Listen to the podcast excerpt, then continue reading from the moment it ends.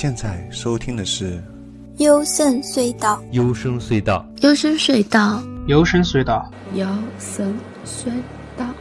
幽深隧道，幽深隧道，幽深隧道，The Sound of Dreams。幽深隧道，幽深隧道，The Sound of Dreams。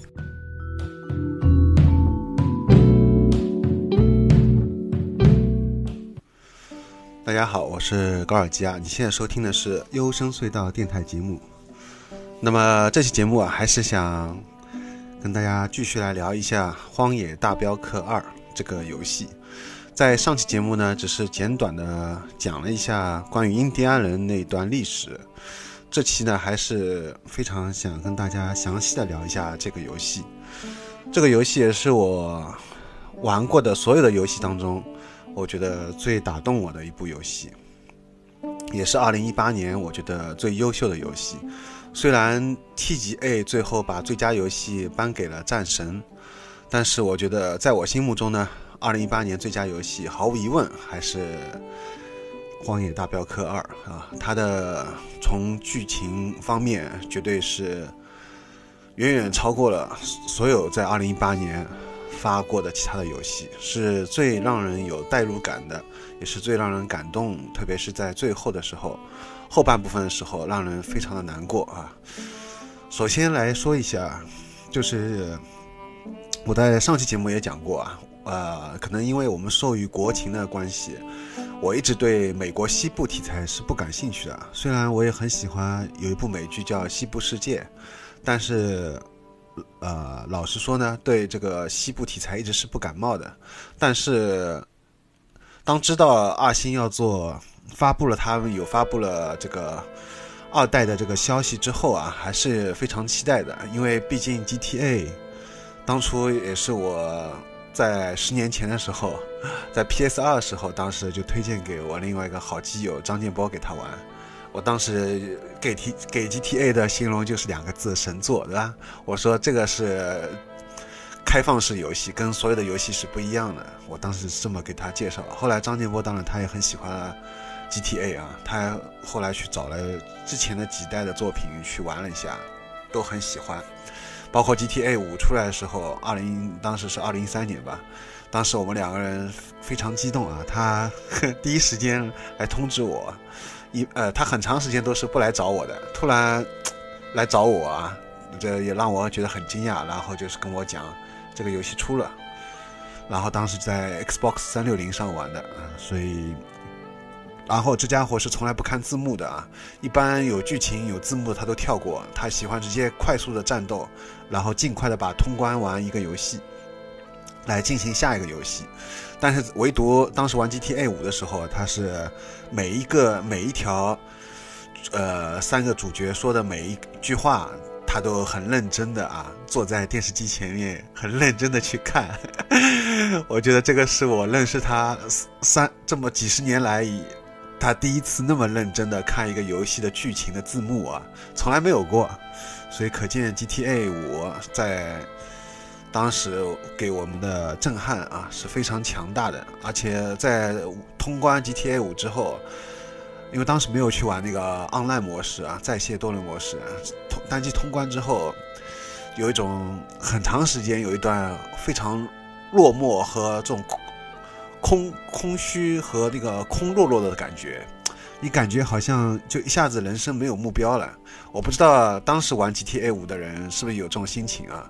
呃，所以直到现在，当然我们我后来也不知道有什么 Steam 啊什么的，后来才知道原来它的销量是那么的高，而且直到现在 GTA 五仍然是无法超越的，应该是好像是销量最高的这个游戏吧，是吧？它打破了很多记录。那现在能超越二星的，就是他自己的游戏，那就是《荒野大镖客二》了。然后。就像我说的，一开始我对西部真的不感冒，所以我是没有，等于是纯粹是冲着 Lockstar 这个金字招牌啊去玩这个游戏，而且它上来的节奏是非常慢，它没有快速传送点，不像一般的我们玩过的这些开放式游戏，一般都会有快速传送点，但是阿星就是直到现在他死活都不做，但是他这么不这么不去做这个很方便的这个模式啊，是有他的道理的，因为他就是想让你去慢慢的品味这个游戏，让你在其中被大家说称之为所谓的骑马旅行器，对吧？骑马散步旅行器，就是让在里面慢慢的去骑马啊。去感受，而且还有很重要一点是，它有很多的随机的触发事件。当然，后来我们发现，原来这些哪怕所谓的随机，它也是固定的啊，在固定的地点会触发。但是，就算这样，你刚开始玩的时候，你还是觉得很新奇啊，因为很少有游戏这样子在做。就你出去要做一个哪怕支线任务。不去做主线任务，这时候在支线任务的路上又碰到一个随机触发事件，然后你又不得把支线任务放一边，又去做这个随随机触发的事件，然后随机触发事件，呃，一路上你还要可能护送一个人的时候，还有一些其他的那个牛仔啊，后来会来通打你，或者是一些如果你有被通缉的话，还有赏金猎人、警察来追杀你啊，所以说一路上你是感觉。非常忙碌啊，所以并不会觉得还没事情可干，只是很枯燥、很无聊的，从不得不骑着马从一个地点跑 A 点跑到 B 点去接任务，并不是这样啊。所以这个跟先前玩的，包括网游在内，包括单机版在内，任何一个游戏都不太一样啊。这一点我觉得这是阿星的一个创新的一个地方，也是这个游戏我觉得相当迷人的一个地方，它让你觉得的确非常有真实的感觉。就像是在街上，你本来啊是要准备去邮局拿一封信，结果在路上却有一个老兵把你叫住，啊，或者有一个莫名其妙有一个人问你他的一个朋友找不到了，总总而言之就还有酒酒吧里面有人打架啊，这时候你也可以选择帮，也可以选择不帮，啊，然后帮怎么帮，就是它分得很细啊，特别的模拟的真实，所以在玩到大概就是几个小时之后。就突然再也没有那种一开始的完全没有兴趣的感觉啊，就慢慢有一种带入感觉，而且呃，大家一开始会觉得，就我这里剧透了，我这这个本身这个这期节目肯定是有剧透的东西，我建议大家最好也是自己玩过之后啊再来听，可能会好一点。就是里面有一个帮派老大，对吧？达奇，我觉得达奇是一个很复杂的一个人啊。而且，我觉得阿瑟啊，这个他的一个悲剧的命运就在于他没有办法去反抗达奇，因为他把达奇看成是父亲，包括这个帮派里面的其他的一些兄弟啊，所有的达奇手下，大家都对他非常的忠心，非常忠诚啊，没有人真的是把他看成只是一个老大、一个领导，而且而是把他看成一个。崇拜他像偶像一样啊，当偶像来崇拜的，大家都是，并且他说东就绝对不会往西，非常的忠心，而且绝对没有人来出卖他，这是跟其他的当时的西部的帮派啊，跟他们一些其他帮派不太一样的地方，而且像一家人一样，他们的帮派当中还有一些女的，还有一些男女老少都有啊，还还有小孩子，也有老人，还有妇女、中年妇女、年轻的、老的都有。所以更更加像一个大家庭啊，所以这些大家都相互的依靠啊，在一块儿，在一块儿生活生存下去。但是就是在前半段之后，尤其是他们准备当时，因为达奇一直有一句口头禅 “I have a plan, I have a plan” 啊，让人都听得已经耳茧都起来了，因为。他所有的计划都是只是为了赚一大笔钱，但是这个笔钱到底要赚到多少啊？可能他自己心里也不清楚，也没更加他手下没有人也知道，达奇到底要让大家干多少票，抢多少次银行，抢多少次火车，到底要赚多少钱才算够，才算可以达到达奇的所说的他的目标计划，然后可以让大家。离开美国啊，去一个南边靠近赤道的地方，或者一个什么国家，古巴啊，或其他什么国家，在那边可以远离这个通缉啊，可以比较幸福的、安定的，再不用被追杀的这样一个情况下，可以生存下来。没有人知道，只有达奇自己知道。但是到后面我们会发现，达奇的有人说他是他的本性暴露了，但我觉得，嗯，也可以这么说。但是这前半部分，我觉得他至少来说，达奇没有给人感觉是一个很忘忘恩负义的一个老大，不然大家也不会那么去死心塌地的啊为他追随他了。但是为什么？就是我我到现在，包括知乎我都查了，很少有人来详细的讨论达奇这个 boss 这个老大啊，没有人来讨论。大家要么就是一派就说他就是本性暴露了，还有一种人，反正大家就觉得觉得这个这种人，大家更多的是对阿瑟对主角非常抱有同情啊，甚至有一个女玩家。呃，她在玩了这个游戏以后，当然，我觉得她写的非常棒啊，在知乎上面，她说她这是玩过所有游戏当中，她觉得最让人最让人感动的，她用的也是个“最”字。同样，我当时也是在通关完，呃，就是阿瑟最后在雪雪雪地山上面啊死掉的那一刻，我后来才知道啊，我玩的也是最好的那个结局，对吧？但是在那一刻的时候，我也是非常的难过啊，所以就觉得，但是我我我我难过归难过啊，我心中一直有一个疑问，所以我一直想在节目当中跟已经通关的所有玩家想讨论一下，大家是怎么具体来看待达达奇这个人，因为阿瑟基本上不用说了，他我觉得他是一个非常善良、非常温柔的一个男人啊，他集中了所有我觉得男人优秀的品格。啊，而且很真实，有血有血有肉，所以我在玩这个游戏当中，我是非常强烈的有这种代入感。呃，之前玩战神啊，呃，或者其他一些游戏时候也有代入感啊，但是没有那么的强烈。包括最早的时候，我觉得比较打动我的是《生化奇兵》，《生化奇兵三》吧，当时也是在 Xbox 三六零上面玩。我是也觉得它的结尾让我觉得很意外啊！我觉得跟我玩过其他游戏都不一样，但是隔了那么多年，几乎已经很少有这样一部游戏那么的去让我难过，让我打动我。我在向另外一个同样也玩游戏的一个朋友推荐大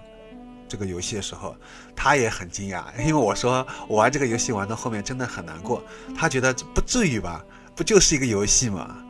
对呀，很多人也会这么觉得。我我我去年的时候，最最让我难过的是那个《尼尔：机械纪元》，啊，今年的话就绝对是《大表哥二》，而且这个《大表哥二》的这个难过，呃，远远超过了《尼尔：机械纪元》，因为《尼尔：机械纪元》更多的讨讨论的是关于人类和这个带有点科幻色彩的东西，但是这个呃，虽然是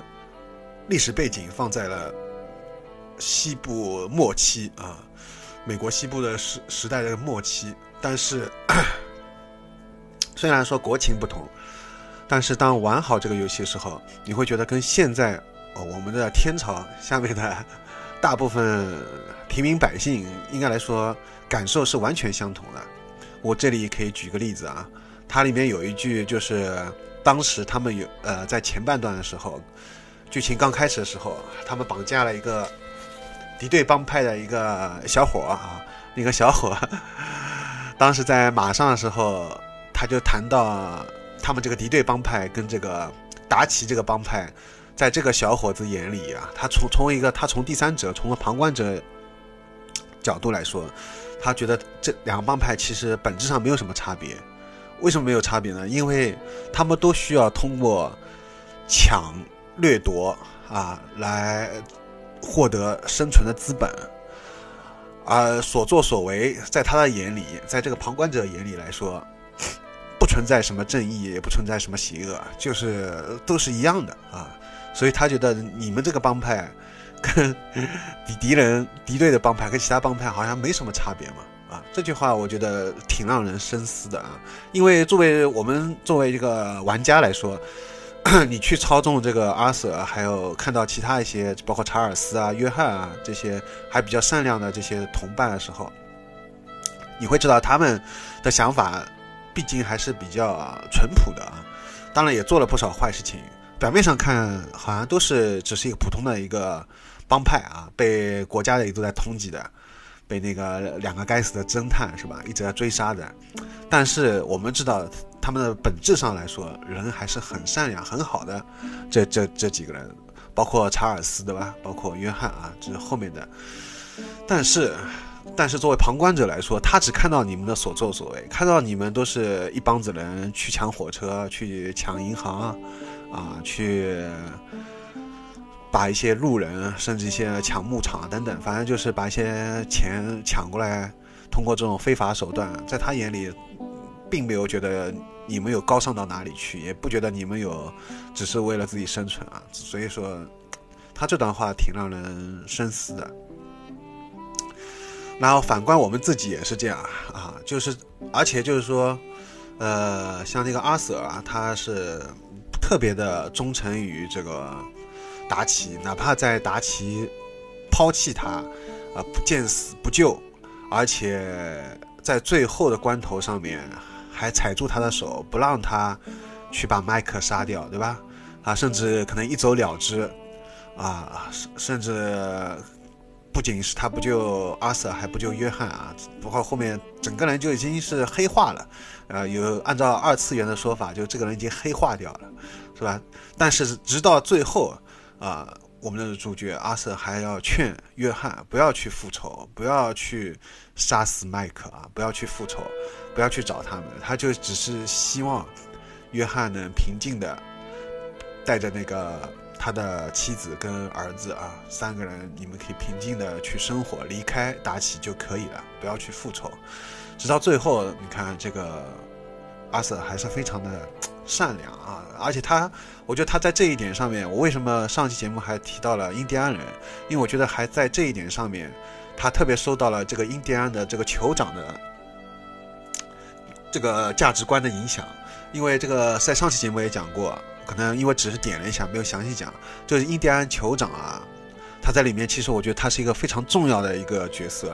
他里面就一直强调不要去复仇，他是不主张复仇，因为他年轻的时候也去战斗，也去复仇，但是他发现没有，其实不会解决任何问题，而且带来更多无辜的伤害。特别他自己的手下的一些兄弟都为了为了他这个酋长的自己手下的这些印第安人啊，为了他去一块去战斗，全都战死了。是吧？所以说他不必要的伤害，他觉得没有必要。他要通过其他方式，他也知道。而且他们当时，我在上期节目也讲过啊，印第安的处境是非常非常危险，而且是非常悲惨的一个命运啊。但是他们这个酋长还是希望通过其他的方式来解决，而不是通过暴力的方式，而不是通过去复仇的这个方式。但是，就是他儿子啊，不听他的劝告啊，结果还是从上上演了这个悲剧。那同样的这个情况，阿瑟也是劝约翰不要去复仇，所以这里其实有一种相互呼应啊。这个酋长去劝他自己儿子，阿瑟是劝约翰，但是结果约翰不听劝告啊啊！但是我相信，在通关之后，大家开始操纵约翰时候，心中可能这股火气是在的啊。大家都是作为玩家来说。是非常非常想帮那个阿瑟来报仇的，所以当最后我们听到有这个消息的时候，这时候阿星没有给我们选择啊，就是可以去不杀麦克，还是说去杀麦克啊？这时候直接就进入过场动画啊，直接就是二话不说，这个约翰就回去拿枪了啊，而且不顾这个自己的妻老婆的劝劝阻啊。因为好不容易，其实当中是好不容易老婆能回心转意，又重新回来了，好不容易过一段平静日子了。结果他，但是他觉得这个是事情是，他把这个事情看成是比家庭还重要的一件事情啊，比一切都重要的就是帮帮那个阿瑟复报仇啊，一定要把这个麦克给杀掉，所以他还是。毅然决然的啊上上去了，当然那那个最后的报仇上雪山这一段，我我也觉得是我玩过所有的这个主机游戏当中最让我热血沸腾的这一段啊，甚至超过了底特律。因为还是那句话，底特律也是有带点科幻色彩，它因为可能还是跟我们本身相关的，就是根据这个真实事件改编，或者说更有让我们有代入感的这个。就是发生在我们身边这个事情，可能更加能激起我们的这个强烈的共鸣吧。也可能是因为压抑了太久啊，所以最后那段的确是非常的燃啊，非常的让人热血沸腾，很热血沸腾，非常激动。但是，但是我就是想说，但是作为阿瑟来说，他可能不愿意看到这一个最后的这个场面啊。而且因为约翰这样做了这个行动以后，也暴露了自己啊，导致最后那个侦探啊把他们把他又杀掉，然后约翰的儿子啊麦克啊，然后又为了帮爸爸报仇，好了，就所以说这就是因为这个后面就是一代的剧情嘛，所以说这个就是悲剧一次次在上演啊，就因为要复仇，所以这个悲剧永远不会落幕，就永远不会结束。只有当你放下复仇的时候，也许才可以终止这个悲剧。但是真的能放下来的人，我觉得少之又少，啊，太太难了，啊，哪怕是法律有法律的这个现在的这个情况下面，但是人性还是没有跟过去没有大的变化。所以，呃，我在玩玩好这个游戏之后，我还去看了一下科恩兄弟的那个新片啊，新的那个电影，也是关于西部题材的。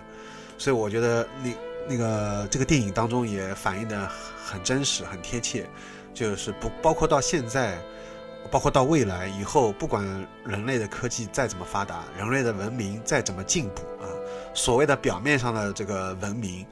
好像彬彬有礼啊，好像就是看上去没有那么暴力了，穿的很人模人样的啊，呃，高楼大厦啊，各种科技科技的东西，啊。但是人性。是很难改变的一个东西，特别是人性当中的阴暗面，还有所谓的七宗罪啊，这些东西是不会随着科技发达和文明的改变而改变的。所以，这些人类本身的这些人性中的这些东西还是在。所以，我觉得这个游戏讲了很多东西啊，其中就是前面讲的一个复仇。所以我在上期节目也问了一下大家。如果换成是你，你是不是会也会去复仇？我相信几乎 可能百分之九十九以上的人都要去复仇，只要自己有条件的话，都是很想去复仇。当然，现在可能有法律的就是约束，可能通过法律途径。但是对于，但是对于平民来说，特别是 特别是可能美国可能相对好一点，在 天朝之下，所谓的民告官本身就是不现实的啊，民告官的这种案例是很少。再加上很多是集团做活啊，集团作案。我说的是，比如说像骗局啊、被骗钱啊这种事情。因为这个关于这个被骗钱，我以后可以专门做一期节目啊。就是，所以这几年被很多人都被骗啊，骗了很被骗了很多的钱。那像这种情况下的时候，又又有多少人会去报案呢？而且就算有人去报案了。呃，公安局受理，就算他是，就算他能受理，再退为一万步来说，他能受理，又是不是真的能可以把这些被骗的钱能追回来呢？啊，所以很多人都会去心中打一个问号。所以，所以说，如果当大家有条件的话，肯定很多人更想去复仇啊。钱追不追回来，已经追不追回来已经不重要了，先复仇再说，让对方尝到这种滋味啊。太多了，这个这个话题就扯远了，所以就说还说到这个阿瑟啊，前面就说到这个达奇的这个转变，不知道大家怎么敢看？还那么说回来，阿瑟这个人，呃，就是我推荐给大家去可以看看一下啊，那个知乎上面有个女玩家，她写的这个那个叫什么栗子罗莎 Rosa，啊她这个人写的关于如何评价游戏《荒野大镖客二》。《荒野大镖客：救赎二》啊，他有很多，他写的也很感人啊。看着看着，我感觉我的眼眶 又要湿润了，感觉 又回到了通关那天凌晨三点钟的时候，感觉特别的难受啊，特别难过。像我玩那个阿瑟玩到后面，当我得知他突然得了这个肺结核的时候啊，然后他从那个医院出来嘛，这时候他一个人摇摇晃晃的。走在街上啊，一直在咳嗽，我，然后我感觉我都已经，我已经感觉我都玩不下去了。我以前玩游戏，再怎么主角怎么悲惨也好啊，或者怎么，因为毕竟有主主角光环嘛，大家都觉得没关系吧？他就算身中被机关枪扫了很多，或者怎么样，被熊啃啊，什么穿穿穿胸膛过啊，啊 已经人人不像人了，他还可以改造吧，还可以改造成人啊，很多像很多那个射击游戏，对吧？所以说一点都不会担心啊主角。但是你看，就这个 只是一个普通牛仔，他只是染上了一个当时的绝症啊，现在可以被治疗了。当时的绝症相当于现在的癌症一样，艾滋病一样，对当时来说是绝绝症啊，就是这样一个肺结核。你你就感觉到，哎呀，已经是难过的成什么样子了啊！我从来没有这样，看电影都很少为这样一个。主角他只是染上绝症而感到那么的难过，有大家都知道染上绝症这个是韩剧的套路，很多韩国的偶像剧特别喜欢拍，以至于被大家都已经吐槽无数遍。但是为什么当阿瑟染上肺结核这个绝症的时候，我们却感到如此的难过啊？这个难过程度秒杀掉了所有的韩剧的这个。这些染上绝症的男主角也好，女主角也好，这些凄凄惨的凄美的爱情啊，都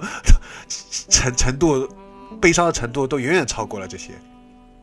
啊，这只是一个臭男人啊，这只是一个 胡子拉碴，过两三天胡子就完全长得像马克思一样的 一个一个咳嗽的一个啊，染上肺结核这样一个。而且做了很多坏事情啊！其实也是他自己也说做了，的确做了很多坏事情。这样一个男人，为什么却感到为他感到如此的难过啊？对，这这真的是觉得啊，Rockstar 的编剧这个剧本写的实在太好了。嗯，就是我觉得中国的单机游戏要崛起的话，除了画面啊，最近是《古剑奇谭三》，对吧？大家都一致好评。但我觉得。除了武侠，我们还可以，哪怕是做武侠，还是怎么样？想想啊，能这个剧情本身，如果你做的特别能打动人的话，我觉得，呃，就至少成功一半了。不管它的画面啊、动作打所谓的所谓的打击感啊，其他的方面，因为真的能这个世界上能把这个剧情能做的让家大家如此有代入感，甚至。跟剧中人一样啊，他阿瑟其实倒没那么难过。我们作为玩家来说，可能比他要难过很多倍啊，因为阿瑟里面他还写一些日记嘛，呃，像在最后的时候，他都轻描淡写。他每次写到自己的时候，都一笔带过啊，不是哪怕自己患上绝症，他都说 I'm fine, I'm fine 啊，他不会让周围人担心，他也就一个人把所有的委屈啊，这种特别这个染上疾病的这个。痛苦，身体身体上痛苦啊，都自己就扛。但是我们作为玩家来说啊，在电视机前面却却感到如此的难过啊。和特别是还有就是他的一个，他喜欢那个玛丽啊。其实怎么说呢，玛丽这个人我觉得挺有代表意义的啊。就他因为觉得阿瑟一直等于是不稳定嘛，是吧？没有安全感，所以他，但是这该怎么说呢？玛丽又连续两两三次啊找阿瑟，然后找他帮忙，真的阿瑟帮了他太多的忙啊，太太多很关键的事情，里里外外都帮了他，但最后却两人还去看了电影啊，感觉还是挺温暖、挺开心的，就最后还来一封分手信，还是要离开阿瑟，这个实在太让人无法接受了啊！还有包括就是。可以从阿瑟利日记当中，他也看到，他也喜欢过这个艾比盖尔，就是那个约翰的这个妻子啊，他也喜欢过，但是他为了兄弟吧，可能他反正就是基本上他把这份感情放在心里啊，没有没有怎么样，并且还非常好的照顾他的约翰的儿子打那个麦克啊。然后说到约翰，也同样，约翰就最后的一段剧情，他最后。为了让自己的老婆回心转意啊，又重新把那个房子买上啊，自己等于平地起家，空手起家，把那房子造起来啊。所以我觉得这一段也挺让我觉得很有现实意义。只有当一个男人有了房子，有了自己的稳定的这个经济收入了，他爱的女人才会回心转意啊。这个哪怕他再爱这个女人，但没有这个现实的这个条件，也没办法。把他这个老婆给再叫回来啊！好了，那么这期节目就到此结束了。关于这个最后结局，其实还想说很多，但是时间有限啊，就先到这里。好，再见。